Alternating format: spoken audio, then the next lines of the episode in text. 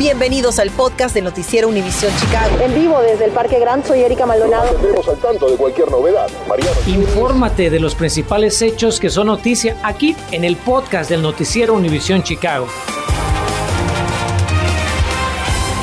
Hola, ¿cómo está? Muy buenas tardes. Después de varias horas de lluvia y relámpagos, ya prácticamente se ha alejado de nosotros y hasta salió el solecito.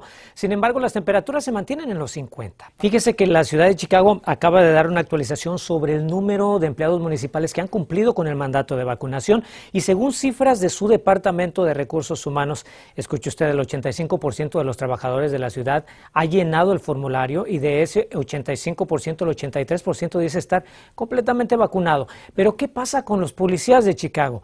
Bueno, Mariano Gielis nos tiene lo último sobre este conflicto que llevamos ya semanas siguiendo y que por cierto llegó hasta el Concilio Municipal. Con el mandato de vacunación de la ciudad entrando en su segunda semana, la tensión creada por el rechazo del sindicato de policías a la medida parece mantener cautiva la atención de la opinión y la imaginación públicas. Suspenderá la ciudad a los cientos de oficiales que desafían abiertamente la autoridad de la alcaldesa Lori Lightfoot. ¿Quedarán nuestras calles huérfanas de uniformados? Al día de hoy la policía reporta un 70% de acatamiento al mandato y solo 23 oficiales suspendidos sin goce de sueldo por desafiarlo. Esta mañana un buen número de ellos se acercó hasta la municipalidad para protestar contra la orden de reportar su estatus de vacunación o someterse al programa de monitoreo contra el COVID-19. Este es claramente otro ejemplo de un alcalde sobrepasando los límites y diciendo, esta es la nueva política, tómalo o déjalo, sostuvo John Catanzara, presidente de la Orden Fraternal de la Policía, ante los miembros de su sindicato. Mientras eso ocurría en la planta baja, en el segundo piso de la municipalidad, los concejales discutían un proyecto de ordenanza introducido por Silvana Tavares y Anthony Napolitano, cuyo objetivo es obligar a la alcaldesa a discutir con los concejales cualquier iniciativa que pueda tener como castigo la suspensión sin goce de sueldo de un empleado público. La verdad es que la alcaldesa debe trabajar con los sindicatos para poner un arreglo. De eso estoy de acuerdo. Pero no mandar a nuestros servidores públicos que tienen que proteger y servir a nuestra comunidad de tomar la vacuna, yo no, no tiene sentido. Es definitivamente importante recordarle a la alcaldesa que si somos una ciudad que ama sus sindicatos, pues también debemos honrar los contratos colectivos de trabajo, explicó el concejal Raymond López. Porque si no, cualquiera puede cambiar las reglas de juego en medio de un contrato. La ordenanza busca evitar eso, remató. Lógicamente, la aprobación de esta ordenanza hubiera significado un duro golpe a la autoridad de Lightfoot. Obviamente Catanzara sabía lo que había en juego. Estamos confeccionando una boleta de calificaciones, advirtió Catanzara hablándole al Pleno del Concilio. Y quien vote en contra, le vamos a poner un rival en las elecciones de 2023, amenazó. Vamos a ir por cada una de sus bancadas. Sin embargo, con una votación de 30 a 20, el concilio decidió enviar la propuesta al comité de reglas. Generalmente los proyectos que terminan allí jamás vuelven a ver la luz del día. Es como un cementerio administrativo. En suma, victoria del Lightfoot. Otra victoria para la alcaldesa llegó horas más tarde en la audiencia judicial por una de las demandas entre la ciudad y la Orden Fraternal de la Policía. Fue el juez Moshe Jacobius quien rechazó una moción del gremio para cambiar de juez. Mientras tanto, por estas horas, la jueza Cecilia Horan analiza extender la mordaza aplicada a Catanzara e incluir otros líderes del sindicato. Aunque como ya vimos, esa orden temporal de restricción no es muy efectiva que digamos. Mariano Gielis, Noticias Univision, Chicago. Vamos a seguir atentos a esta situación. Por otra parte, desarticulan una banda de traficantes de drogas aquí en Chicago. El superintendente de policía David Brown dijo que la investigación culminó con el arresto de 10 pandilleros. El funcionario precisó que seis de los detenidos enfrentan cargos de conspiración criminal para distribuir narcóticos. Además, en colaboración con agentes federales, otro operativo logró avances contra la venta ilegal de armas en la ciudad. And four offenders were charged with federal firearm offenses. Cuatro ofensores fueron acusados con cargos federales por tráfico ilegal de armas desde San Luis, Missouri, hacia Chicago. Un total de 84 pistolas fueron recuperadas en este operativo, dos de las cuales podían ser automáticas y cuatro más con silenciadores, así como municiones. Y Brown también informó que durante el fin de semana la policía de Chicago alcanzó la marca de 10.000 armas confiscadas en lo que va de este año, erradicando su consecuente peligro para toda la sociedad. Revelan que una víctima del asesino serial John Wayne Gacy de, era de Illinois, el alguacil del condado Cook informó que gracias a pruebas de ADN pudo resolverse la desaparición de Francis Wayne Alexander, cuyo cuerpo estaba enterrado en la vivienda del infame criminal. La investigación forense concluye que Wayne fue asesinado entre 1976 y principios de 1977 a una edad de 21 o 22 años. La familia de la víctima, que era una de seis todavía no identificadas, ya fue notificada del descubrimiento. Ciertos estudiantes afectados emocionalmente o académicamente por la pandemia ahora tendrán más apoyo. Le vamos a decir qué plan tienen las escuelas públicas de Chicago para que salgan adelante. Revisamos minuciosamente el plan del Estado para vacunar a más de un millón de niños de 5 a 11 añitos de edad contra el coronavirus. Infórmate de los principales hechos que son noticia aquí en el podcast de Noticiero Univisión Chicago. Como se lo hemos reportado en este noticiero, la pandemia ha tenido un impacto negativo en la salud y el aprovechamiento de miles de estudiantes.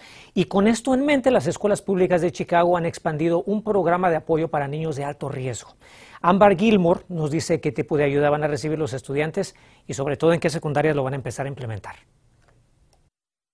La pandemia ha impactado a miles de personas en diferentes aspectos, económicamente, físicamente y emocionalmente, especialmente a los menores. Es por ello que las escuelas públicas de Chicago, en colaboración con centros religiosos y educativos, lanzan Choose to Change, un programa que ayudará a más de mil estudiantes a reducir el trauma que sufren tras la pandemia y la violencia. Nosotros sabemos que este programa tiene resultados. Cuando miramos, cuando los niños que, estamos, que están parte de este programa, que están, están recibiendo ayuda para su, salud mental, tienen consejeros, tienen, tienen tutores. CPS obtuvo 7 millones y medio de fondos privados y públicos para poder expandir este programa piloto, el cual ayudará a más de mil estudiantes que enfrentan problemas en el hogar, en la escuela o simplemente han sido involucrados en la violencia. Choose to Change será implementado a través de organizaciones religiosas y comunitarias. Y so vamos a empezar con 100 por seis meses y en 800, so vamos a tener 200 en todo en la vida. Bien, y la escuela Fairgrove aquí en la Villa es una de las varias escuelas donde este programa piloto será implementado. Se prevé que este programa empiece en dos semanas. Los niños que estamos escogiendo a veces son, son padres que vienen a nosotros para pedir ayuda, son los directores, son los maestros. Así que para nosotros no, tenemos una lista que está anunciada de, para empezar, miramos cuáles niños necesitan más ayuda. En la escuela Clemente ya tienen una lista de estudiantes que serán beneficiados. Vamos a trabajar con 50 estudiantes en Humboldt Park. Uno de, los colegios va a ser Clemente. Eh, estamos trabajando en, en transición con las organizaciones de el programa original, Children Aid Society. Algunos van a ser transferidos para que nosotros trabajemos con ellos y otros van a ser reclutados por todos los colegios. Según esa terapeuta, muchos de estos estudiantes se sienten más seguros cuando su tutora habla su idioma con la pandemia hay más problemas de, familia, hay más problemas con DCFS, hay más problemas de traumático, de ah, violencia doméstica, porque toda la familia todavía está ahí adentro, no se pueden salir, o si se pueden salir, aquí están las calles y hay bastante violencia en las calles. Entonces, no tienen un refugio. CPS ya está trabajando para obtener otros 4 millones de dólares más y así ampliar el programa a 500 alumnos adicionales para el próximo año escolar.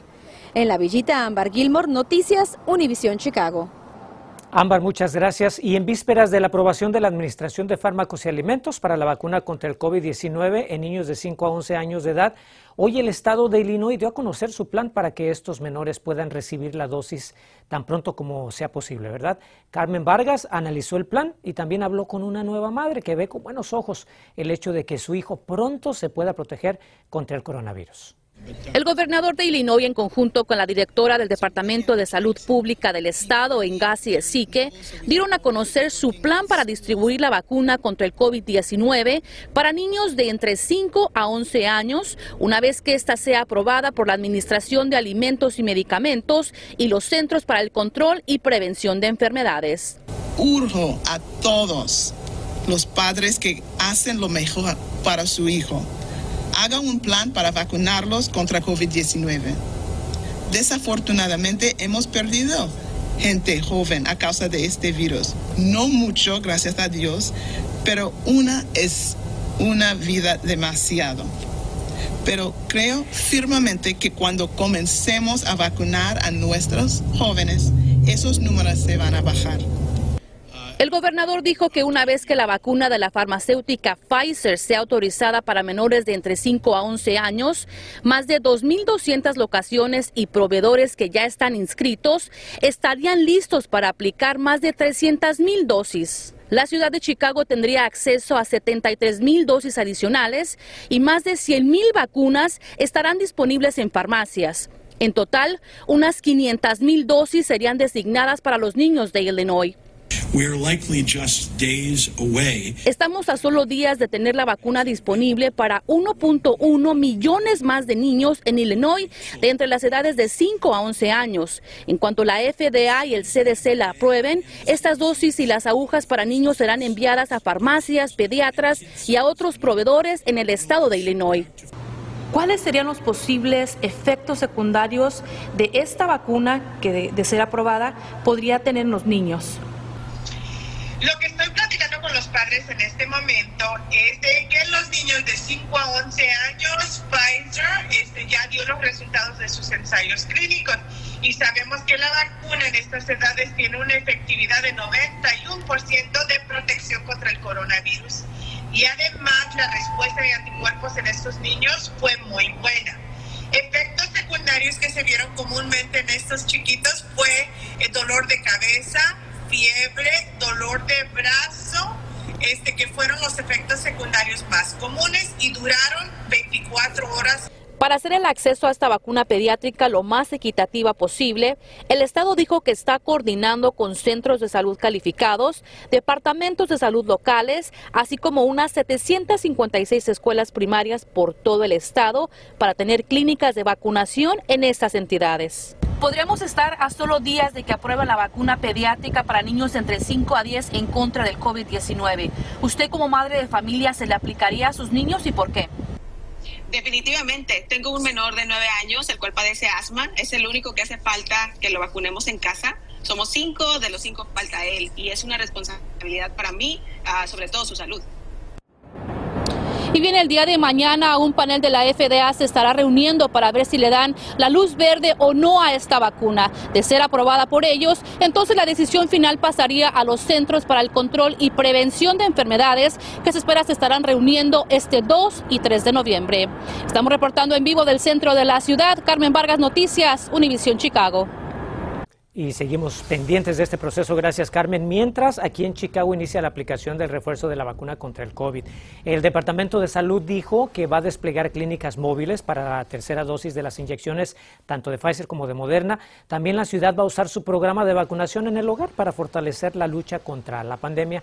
Le queremos recordar que las personas elegibles para una dosis de refuerzo son todos aquellos que sean mayores de 65 años y cualquier mayor de 18 años con problemas de salud o que vivan o trabajen en lugares con alto riesgo de contagio. Este lunes, Illinois reporta 1.565 nuevos casos de coronavirus, incluidas 8 muertes. La tasa de positividad de contagios se mantiene en 1.9%. Hasta anoche había 1.198 pacientes con COVID en los hospitales del estado, con 348 bajo cuidado intensivo y 141 con respiradores. Como podemos observar, las métricas de la pandemia siguen disminuyendo en nuestro estado, lo cual es una muy buena noticia. ¿Qué consuelo encuentra un padre y una madre cuando pierden a un hijo de la noche a la mañana? Bueno, nuestro equipo digital habló con un padre, entrenador, que llora la muerte de su pequeño Giovanni León de solo siete añitos, quien murió arrollado por un vehículo cuando cruzó la calle para recoger una pelota. Hace unos días le hablamos de unas cebollas que podrían causarle salmonela. Bueno, pues revise su refrigerador, porque hay más cebollas en la lista de infecciones. Continuamos con el podcast del noticiero Univisión Chicago. Ponga mucha atención, nos vamos a despedir con una nueva advertencia de la Administración de Fármacos y Alimentos. La agencia ordenó el retiro del mercado de más cebollas por posible contaminación con salmonela. Los consumidores deben tirar a la basura cebollas de HelloFresh y Every Plate recibidas del 7 de julio al 8 de septiembre. Los Centros de Control y Prevención de Enfermedades siguen investigando un brote de salmonela asociado a cebollas importadas de México que ha enfermado a más de 600 personas en 37 estados de la nación, como le hemos venido informando ya desde la semana pasada. Así es que la recomendación, reitero, es tire las cebollas, proteja su salud. Gracias por escuchar el podcast del noticiero Univisión Chicago. Puedes descubrir otros podcasts de Univisión en la aplicación de Euforia o en univision.com diagonal podcast.